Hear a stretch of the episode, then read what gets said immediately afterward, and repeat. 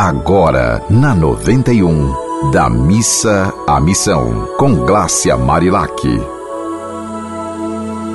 Eu queria começar agradecendo por você estar sempre aqui em sintonia, né, ouvindo, meditando, refletindo, orando sobre essas mensagens e principalmente se observando para ver até que ponto você está indo de fato da missa à missão na prática, né? Porque na teoria é uma coisa na prática é outra. Eu estava lendo um, uma revista aqui de filosofia, mas bastante interessante, sobre a mágoa e o perdão. E ela traz essa matéria é, falando sobre a importância de perdoar para o nosso bem-estar. E diz assim: que embora outra pessoa possa ter agido mal ou sido injusta, você ainda é responsável pelo que você sente em outras palavras, as outras pessoas não causam seus sentimentos. É você que os escolhe e aí eu incluí e acolhe. Porque a gente precisa ver o seguinte: o que, que a pessoa fez para você ficar tão é, ferida ao ponto de engolir esse veneno e não querer mais soltar esse veneno? Por que você está se punindo? Né?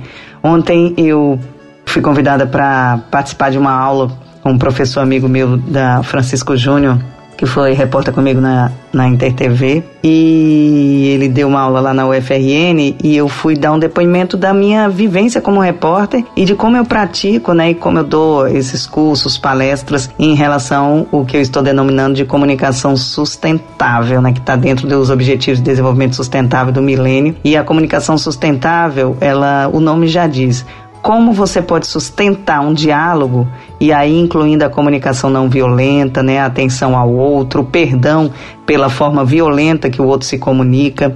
E, e aí foi muito linda a aula, muito, as perguntas muito inteligentes dos alunos, foi muito especial. E eu fiquei pensando isso. E hoje quando eu amanheci que eu fui ler essa revista, eu grifei várias partes para compartilhar com vocês. Por exemplo, você acabará por descobrir que a alegria, a paz e a felicidade estão se esvaindo e que sua produtividade diminui à medida que você passa cada vez mais tempo pensando a respeito da mágoa ou falando sobre ela. Quer dizer, é, é gastar energia com uma coisa que não te traz coisas boas. É claro que a gente precisa limpar, né? E a, e a comunicação, falar isso, às vezes é uma forma de você tentar diluir isso.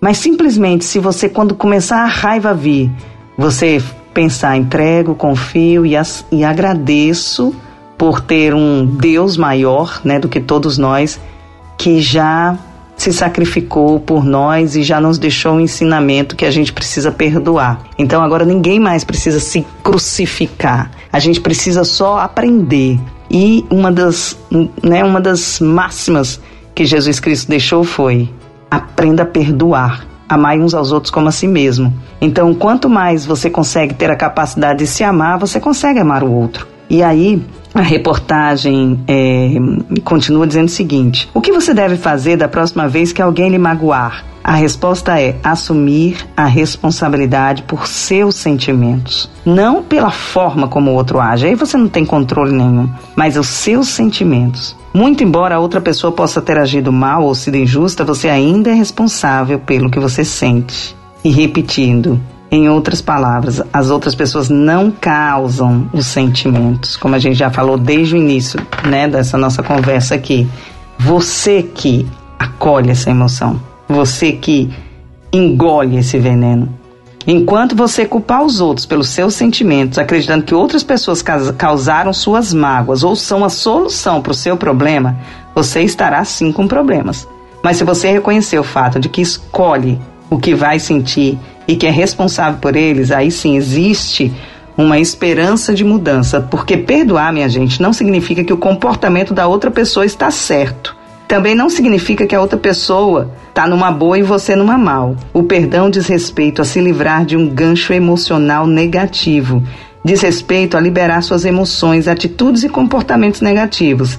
Diz respeito a se libertar do passado para que você possa seguir em frente, usufruindo do presente, que é o presente, e pronto para acessar um futuro bem mais leve.